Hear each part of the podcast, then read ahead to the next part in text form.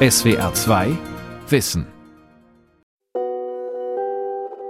Die türkische Gülen-Bewegung gilt in Deutschland als ein Netzwerk, das sich für Menschenrechte und Demokratie stark macht. Statt Moscheen unterhält es Bildungsvereine. SWR-Recherchen legen nahe, dass die Bewegung in der Türkei nachrichtendienstliche Mittel eingesetzt hat, um an Einfluss zu gewinnen und Anhänger unter Druck zu setzen. Welche Ziele verfolgen die Anhänger des Predigers Fethullah Gülen in Deutschland? Wir haben eine andere, eine zusätzliche geheime Agenda. Wachdetin Polat war nach eigenen Angaben Mitglied und Kader einer geheimen Überwachungseinheit innerhalb der Gülen-Bewegung in der Türkei. Erstmals beschreibt ein ehemaliger Gülen-Anhänger gegenüber deutschen Medien einen Spezialdienst, den die Bewegung selbst Hususi Hismet genannt haben soll. Die Organisationsstruktur trifft Schutzmaßnahmen nach innen. Wir sprechen von einer Struktur, die Vorkehrungen gegen ihre eigenen Mitglieder trifft. Das war in der Türkei der Fall, dasselbe gilt für Europa und dasselbe gilt für viele andere Teile in der Welt. Gülen in Deutschland. Wie demokratiefeindlich ist die Bewegung? Von Stefanie Schöne und Ahmed Schenjot. Wir haben uns auf eine zweijährige Recherche begeben nach diesem geheimen Überwachungsnetzwerk, das Anhänger der Gülen-Bewegung selbst Hususi Hismet nennen, zu Deutsch Spezialdienst. Die Recherche ist eine Gratwanderung. Denn der türkische Präsident Erdogan lässt die Gülen-Anhänger verfolgen. Es ist ein staatlicher Exzess. Gegen 500.000 Personen wurde wegen Mitgliedschaft in einer terroristischen Vereinigung und Beteiligung am Putschversuch 2016 ermittelt. Wer konnte, floh, zum Beispiel nach Deutschland. Seit 2016 stieg die Zahl der türkischen Asylbewerber erheblich, darunter Zehntausende Gülen-Anhänger. Wir recherchieren in Deutschland und in der Türkei, stoßen auf Ex-Anhänger, Kritiker und mutmaßliche frühere Agenten. Gibt es den Spezialdienst Hususi Hismet innerhalb der Bewegung und ist er auch in Deutschland aktiv? Vor über 30 Jahren weitete der Prediger Fethullah Gülen sein Netzwerk nach Deutschland aus. 150.000 Anhänger sollen heute dazugehören. Wir fragen Önder Aytac, ein prominentes Mitglied der Gülen-Bewegung, ob auch in Deutschland eine geheime Teilorganisation aktiv sein könnte. Ja, nicht nur in Deutschland, sondern auch in Europa und anderen Teilen der Welt haben die Anhänger diese Strukturen aufgebaut und versuchen sie weiter zu betreiben. Dies hätte man vielleicht in der Türkei, wenn auch sehr beschränkt, tolerieren können, aber dort, wo der Rechtsstaat existiert, kann das nicht geduldet werden. Das ist nicht hinnehmbar, das ist finster. Eine geheime Agenda? Dieser Vorwurf passt nicht zum positiven Image der Gülen-Bewegung in Deutschland. Seit ein paar Jahren nennt sie sich Hismet, zu Deutsch Dienst. Die Stiftung Dialog und Bildung in Berlin ist die Hauptbotschafterin des Predigers Gülen und seiner Anhänger in Deutschland. In einem Imagevideo von 2020 wird erklärt, wofür Hismet steht.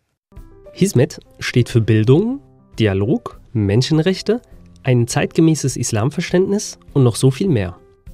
Diese Botschaft komme in Deutschland gut an, meint Friedmann Eisler, Islambeauftragter der Evangelischen Landeskirche in Württemberg. Seit fast 20 Jahren kennt er die Bewegung und ist mit Dialogverantwortlichen in Kontakt. Das, was wir von der Gülen-Bewegung Hismet nach außen sehen, das sind ja smarte junge Leute, die jetzt hier partizipieren an der Gesellschaft, die sich Dialog und Bildung auf die Fahnen schreiben. Und das ist das, was wir wünschen, von den Menschen mit dem sogenannten Migrationshintergrund, das in den Vordergrund zu stellen und zu sagen, wir machen mit. Bei prominenten Veranstaltungen trifft man Vertreter der Gülen-Bewegung. Zuletzt bei der Wahl des Bundespräsidenten im Februar 2022 in Berlin. Sie twitterten Fotos, die sie dicht an dicht mit Frank-Walter Steinmeier zeigen. Unbekannt in Deutschland ist dagegen ein Schattenreich, das nach Auffassung türkischer Gerichte Jugendliche in Bildungseinrichtungen der Gülen-Bewegung rekrutiere und sie als Spitzel der Bewegung ausbilde, um sie in staatlichen Institutionen in der Türkei in Stellung zu bringen. Unsere Informanten erzählen, die Gülen-Bewegung beschaffe und nutze gezielt Informationen über ihre Anhänger, setze sie unter Druck, auch in Deutschland. Irgendwo im Rheintal. Ahmed lebt seit 2016 als Flüchtling in Deutschland. Wir treffen ihn zweimal, sprechen acht Stunden mit ihm. Er möchte anonym bleiben, aus Angst vor den Leuten, zu denen er einst selbst gehörte. Wir sprechen seine Stimme nach, denn was Ahmed über die Aktivitäten der Gülen-Gruppe in der Türkei erzählt, ist auch für Deutschland brisant. Ich gehörte dem Geheimdienst der Gülen-Bewegung an. Sie gaben mir einen Codenamen. Mein Auftrag war, Schüler für die Gülen-Bewegung ins türkische Militär einzuschleusen. 2008 hätten ältere Gemeindebrüder der Gülen-Bewegung, sogenannte Abis, den damals 18-jährigen Ahmed in der Türkei für Hususi Hismet, den Sonder- oder Geheimdienst der Bewegung, angeworben.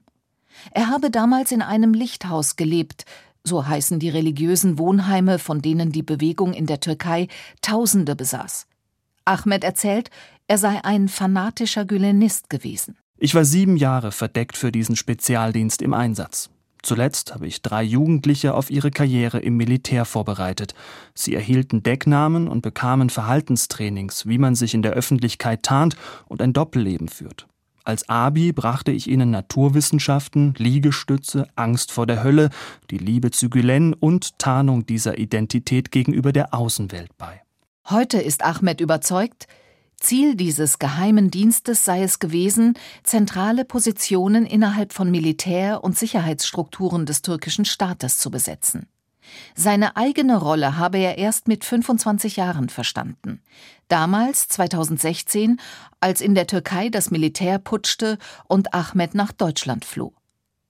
Während unserer Recherchen sprechen wir mit mehreren Personen, die angeben, ehemalige Mitarbeiter des Spezialdienstes Hususi Hismet in der Türkei gewesen zu sein.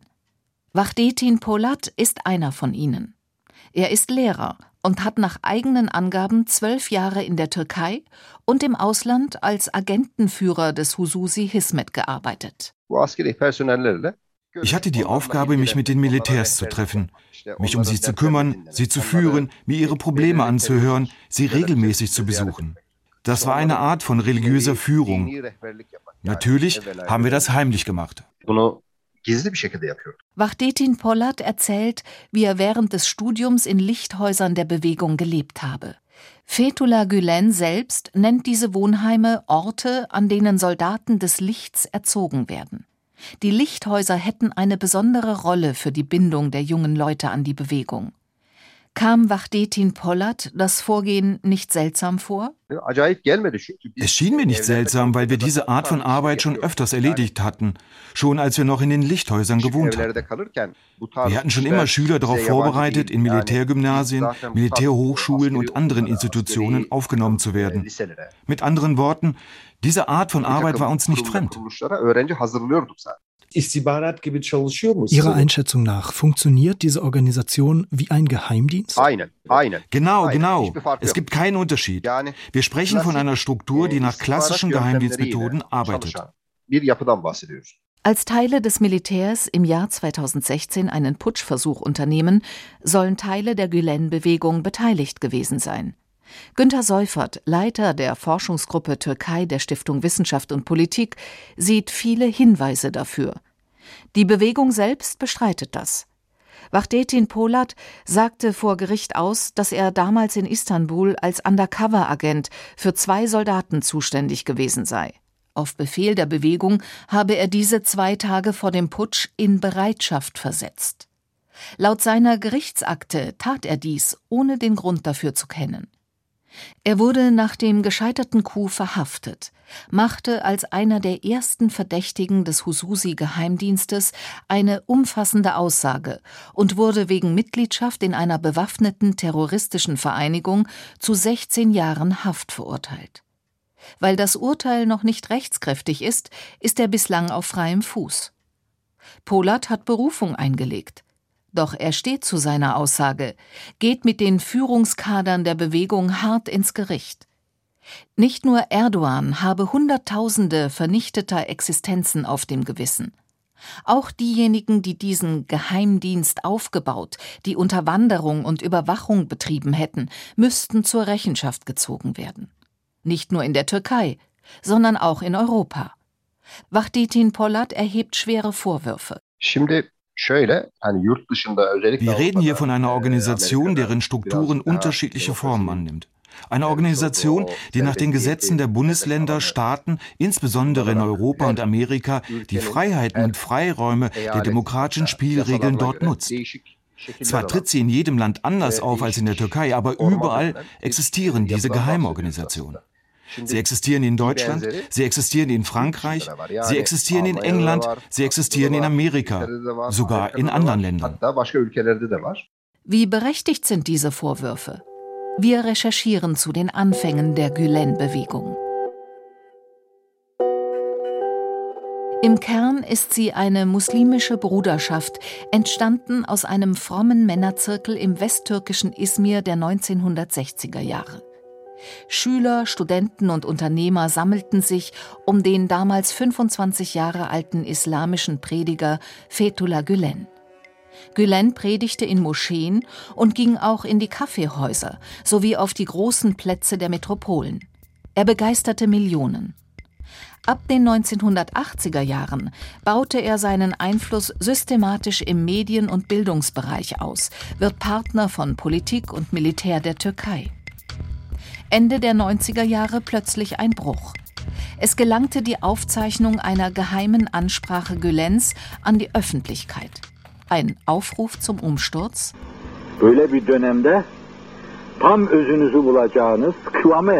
Bis zu dem Zeitpunkt, an dem wir zu uns selbst gefunden haben, gereift sind, den richtigen Augenblick erreicht haben, wenn wir stark genug sind, die Welt auf unserem Rücken zu tragen und die Macht aller verfassungsgemäßen Institutionen der Staatsstruktur in der Türkei an uns zu reißen, bis wir diesen Zeitpunkt nicht erreicht haben, wäre jeder Schritt zu früh. Jeder Schritt zu früh bedeutet, ein Ei aufzuschlagen, bevor es 20 Tage alt ist. Gülen spricht davon, die staatlichen Organe an sich zu reißen. Türkische Behörden stuften Gülens Rede als Bedrohung ein. Die Bewegung erklärte das Video zur Fälschung und dementierte. Trotzdem rückte die Staatsanwaltschaft an. Gülen floh 1999 in die USA. Seither liegt das Zentrum dieser Bruderschaft im amerikanischen Pennsylvania. Als Erdogan 2002 die Ministerpräsidentenwahl in der Türkei gewinnt, unterstützt Gülen Erdogans politischen Aufstieg. Die beiden wurden zu Verbündeten. Zum offenen Bruch zwischen ihnen kommt es 2013, als Gülen-nahe Polizisten und Staatsanwälte Korruptionsermittlungen gegen die Familie von Erdogan und das Kabinett ansetzen. Erdogan schlägt mit Strafversetzungen dieser Beamten zurück. Wenige Wochen vor dem Putsch 2016 erklärt Erdogan, nun Staatspräsident, seine ehemaligen Verbündeten zur Terrororganisation. In einem beschwingten Tonfall erklärt die Stiftung Dialog und Bildung auf ihrer YouTube-Channel-Homepage die Gründungsgeschichte der Bewegung in Deutschland so. Nach Deutschland gelangte die Hismet-Idee in den 80er Jahren. Die ersten, die kamen, waren Menschen, die sich in der Türkei, inspiriert von den Lehren Fethullah Gülens, aktiv bei Hismet engagierten. Sie brachten einerseits die Werte und Ideen von Hismet nach Deutschland, andererseits auch ihre Arbeitsweise und Organisationsform. Heute gibt es in Deutschland viele Organisationen der Bewegung. Es entsteht der Eindruck eines weit verzweigten Netzwerkes mit vielen kleinen, teils formlosen, teils rechtlich selbstständig organisierten Einheiten. Aber große Teile der über 300 gemeinnützigen Vereine und der rund 3000 Unternehmen gibt sich nicht offen als Teil der Bewegung zu erkennen. Wie bei unseren Recherchen in München. Die Münchner Akademikerplattform kurz MAP hat für Februar 2022 in einem Raum der öffentlich zugänglichen Münchner Seidelvilla einen Neujahrsempfang angekündigt. Teilnahme mit vorheriger Anmeldung. Das haben wir versucht, erhielten eine Absage, fahren aber trotzdem hin. Reinlassen möchte man uns noch immer nicht. Die Aufnahme mit dem Handy sollen wir abstellen. Naja, hier ist ja öffentlich. Aber hier ist ja ein öffentlicher Raum. Auf der Website der Münchner Akademiker-Plattform ist weder von Hismet noch von Gülen die Rede. Dort steht, die MAP sei eine Plattform für Studenten und Absolventen, um den Wissens- und Erfahrungsaustausch zu fördern. Sie ist also nicht als Gülen-nahes Netzwerk erkennbar. Erst auf Anfrage schreibt die MAP uns, die meisten unserer Unterstützer sind in der Hismet-Bewegung aktiv und unterstützen auch unsere Arbeit. Wir setzen uns für Demokratie, Menschenrechte und Vielfalt ein. Weiß die Referentin auf der Veranstaltung, die grünen Bundestagsabgeordnete Marlene Schönberger, ob die MAP zur Gülen-Bewegung gehört? Schriftlich lässt sie dem SWR mitteilen, uns ist in der Hinsicht nichts bekannt. Wir haben die MAP bei bisherigen Veranstaltungen als sehr progressiv wahrgenommen. Gerne wären wir aber natürlich über nähere Informationen oder Hinweise Ihrerseits dankbar. Der Islamwissenschaftler Florian Vollm, der über Jahre zu Gülen geforscht und 2018 an der Uni Bamberg zu Gülen promoviert hat, ist von solchen Auftritten nicht überrascht. Die Intransparenz, zu wem man überhaupt gehört, besteht weiterhin vor allem wenn ich im Internet recherchiere oder Schulen anschaue, dann äh, wird bei Leitbild Ideale über uns oder ähnliches nie davon gesprochen, dass man zur Gülenbewegung gehört. Einzelne Einrichtungen weisen inzwischen darauf hin. Unsere Recherchen für SWR2 Wissen legen nahe, dass es informelle Hierarchien und Orte gibt, die für die deutsche Öffentlichkeit im Dunkeln bleiben. Wir nehmen Kontakt mit Asis aus Norddeutschland auf. Ases will vermeiden, dass seine Stimme im Radio zu erkennen ist, befürchtet Nachteile für sich. Während seiner Zeit in einem Lichthaus, einem privat geführten religiösen Wohnheim, hätte er sich unter Druck gesetzt gefühlt. Irgendwann befahlen sie uns, dass wir nur noch vier Stunden schlafen sollten. Gülen hätte aus den USA angerufen und diese Anweisungen erteilt. Mehr Zeit für die Bewegung forderten sie und mehr Saman-Verkäufe, also Abos der Tageszeitung der Bewegung. Er fühlte sich überwacht und kontrolliert. Wie viele der täglichen Gebete, wie viele Fastentage ich eingehalten hatte, meine Koranlektüre und die Anzahl Gülen-Predigten, die ich hörte, sie schrieben alles auf. Das Kontrollbuch heißt Chetele. Auch die Abo-Verkäufe der Saman wurden dort registriert. Als Asis sich verliebt und angefangen habe, sich heimlich mit dem Mädchen zu treffen, hätten die Probleme begonnen. Vorehelicher Kontakt zum anderen Geschlecht sei in der islamisch-konservativen Gülen-Bewegung ein Tabu, doch mit dem, was dann folgte, habe er nicht gerechnet. Die Abis, die vorgesetzten älteren Brüder, hätten ihm nachgestellt. Sie haben mich bespitzelt, meine Großeltern ausgehorcht, mich überall schlecht gemacht, um ihren Namen rauszufinden. Einer der Abis wollte mich sogar verprügeln, aber ich habe mich gewehrt. Sie wollten mich zwingen, in eine andere Stadt zu ziehen. Das war alles so stressig, dass ich sitzen blieb. Ich zog aus dem Wohnheim aus, verließ die Bewegung. Asis schaffte mit einem Jahr Verspätung sein Abitur. Als er zum Studium in ein anderes Bundesland zog, habe er direkt einen Telefonanruf bekommen, erzählt er uns. Das Netzwerk dort kannte schon meinen Namen und meine ganze Geschichte. Sie wollten mich wieder einfangen. Das war systematisch und geplant. Erschreckend. Heute ist Asis 32, Ingenieur und Chef eines Unternehmens mit 50 Mitarbeitern und will mit der Bewegung nichts mehr zu tun haben.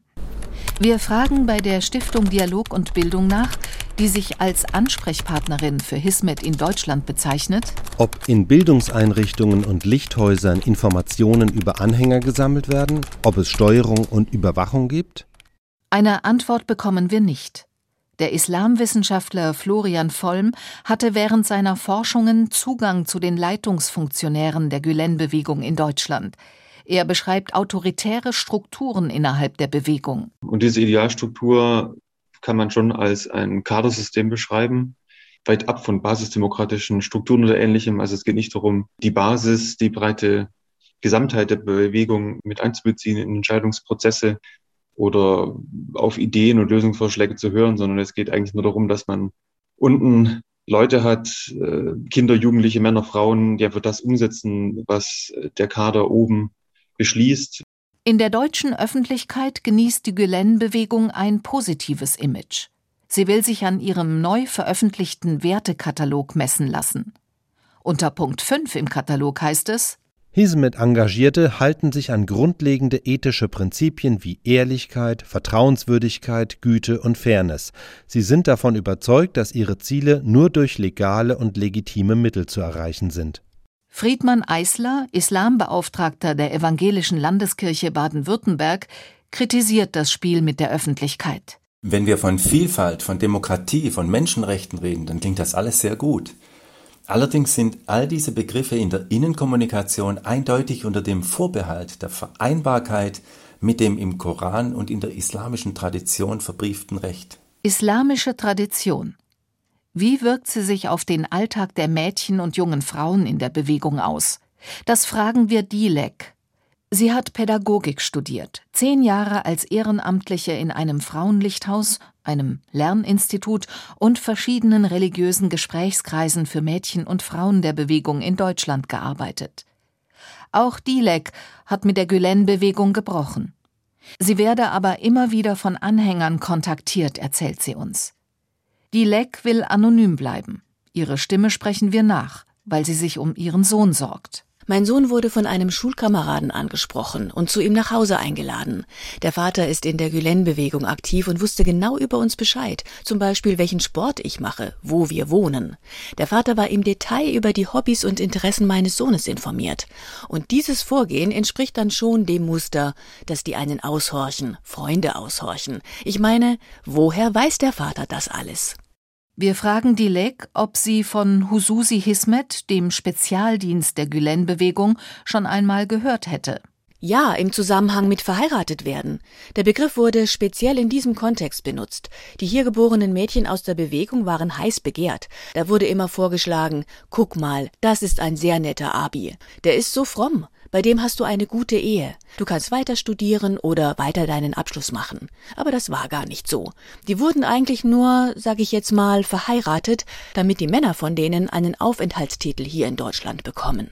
Die Dilek berichtet, dass ihr Alltag eng kontrolliert worden sei. Sie erzählt auch, dass in dem regionalen Gülen-Netzwerk, in dem sie gearbeitet habe, die gesonderten Beratungsversammlungen der Frauen immer mit den Männern abgesprochen werden mussten. Sind ihre Schilderungen glaubwürdig? Wir fragen Umut Ali Öksüs, der eine Forschungsstelle im Rahmen der religiösen Extremismusprävention an der Universität Münster leitet, wie er die Vorgaben für Anhänger der Bewegung einschätzt. Jugendliche berichten darüber, wie beispielsweise eine ganz klare Geschlechtertrennung herrscht, eine ganz klare Checkliste herrscht, die ganz klar sagt, du darfst das tun, du darfst dieses nicht tun, das ist eben gegen oder für unsere Moral, diese Person ist gut, diese Person ist schlecht. Das bedeutet, Jugendliche bekommen eine Art Gülen-Checkliste, die eben ganz klar aussagt, wie man leben sollte als guter Mensch, in Klammern als guter Mensch in der Gülen-Bewegung selbst. Und das ist eine ganz gezielte Indoktrination in die Bewegung. Was daran ist schlecht? Das macht die katholische Kirche auch. Ja, die katholische Kirche macht das eben offen. Dort ist klar, was gemacht wird. Die Religion ist offengelegt und auch das Programm ist transparent. Und in der Gülen-Bewegung sind eben diese Sochbets, diese Mentorenprogramme, die ganzen inneren Hierarchieebenen nicht offengelegt. Das sind eben Sachverhalte, die im inneren Kern geschehen. Da ist die Gesellschaft eben nicht aufgeklärt. Wie verträgt sich das mit dem Dialog- und Transparenzversprechen der Gülen-Bewegung? Deutsche Sicherheitsbehörden sehen aktuell keinen Grund zur Besorgnis. Unsere Gesprächspartner wünschen sich jedoch, dass Deutschland genauer hinschaut. Sie kritisieren, dass Personen, nach denen türkische Behörden strafrechtlich fahnden, in der deutschen Gülen-Bewegung wichtige Positionen bekleiden würden. Zum Beispiel Abdullah Aymas, der zur Führungsspitze der deutschen Stiftung Dialog und Bildung gehört. Laut Website ist er für den interreligiösen Dialog zuständig. In der deutschen Öffentlichkeit ist er kaum bekannt. Den deutschen Behörden liegt ein Auslieferungsantrag an die Türkei vor. Dort wird er wegen Mitgliedschaft in einer terroristischen Vereinigung gesucht. Die AKP-Regierung von Staatspräsident Erdogan hat für die Ergreifung des 73-jährigen Theologen eine Belohnung von 600.000 Euro ausgesetzt. Auf unsere Nachfragen per E-Mail reagierte Abdullah Aymas nicht. Wachtetin Polat, der als Agentenführer des Hususi Hismet und Mitglied einer terroristischen Vereinigung in der Türkei verurteilt wurde, erhebt ganz allgemein schwere Vorwürfe gegen Personen in Führungspositionen der Bewegung. Schauen Sie, so wirken Dutzende in Europa, Amerika, in verschiedenen Teilen der Welt, als wäre nichts passiert. Sie sind ins Ausland gegangen oder einige waren schon lange vor dem 15. Juli 2016 im Ausland. Und die gleichen Leute operieren weiter mit dem Anspruch, die gleiche Organisation mit denselben Strukturen aufzubauen. An der Spitze der deutschen Gülen-Bewegung stehen Personen, die von der Türkei für den Putschversuch mitverantwortlich gemacht werden oder wegen Mitgliedschaft in einer terroristischen Vereinigung weltweit zur Fahndung ausgeschrieben sind. Allerdings ist zu berücksichtigen, dass die Türkei insgesamt mit unliebsamen Personen wenig zimperlich und oft nicht rechtsstaatlich umgeht. Gleichwohl Aussteiger und aktive Gülen-Mitglieder in der Türkei wie in Deutschland erheben schwere Vorwürfe, fordern Aufklärung, verlangen Rechenschaft vor allem über den geheimen Spezialdienst. Eine der kritischen Stimmen aus dem Inneren der Bewegung ist Önder Aytaç. Önder Aytaç machte eine Karriere an der türkischen Polizeiakademie in Ankara und als Antiterrorberater im türkischen Innenministerium. Der 59-Jährige verbrachte Kindheit und Jugend im engsten Umfeld des Predigers Fethullah Gülen. Seit 2019 lebt er als Flüchtling in Deutschland. Aytac ist Teil einer Fraktion, die das Netzwerk von innen her reformieren möchte. Erstmals spricht er mit deutschen Journalisten über die geheimen Strukturen, die er offenlegen will, warnt aber auch vor einem Generalverdacht. Wenn Sie mal in entwickelten Ländern, wie etwa in Frankreich, Deutschland, England, Belgien, den Niederlanden, den USA, Kanada, auch in bestimmten Regionen Südafrikas waren, dann wissen Sie, dass es nie richtig sein kann, dort Teil einer so geheimen privaten Organisation zu sein. In der gesamten Organisationsstruktur der Hizmet-Bewegung ist der Anteil der Hususi-Sektion 5 Prozent. Aber diese Personen bestimmen über die Rechte der restlichen 95 Prozent. Das führt dazu, dass all diese Staaten eine falsche Vorstellung über die Gemeinschaft bekommen. Das ist nicht wahr und inakzeptabel. Dagegen muss man sich wehren.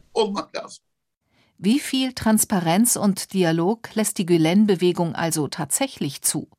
Ein offener Umgang mit diesen Fragen scheint nicht stattzufinden. In Deutschland klagen ehemalige Anhänger über eine rigide Geschlechtertrennung, Personenkult und Kontrolle.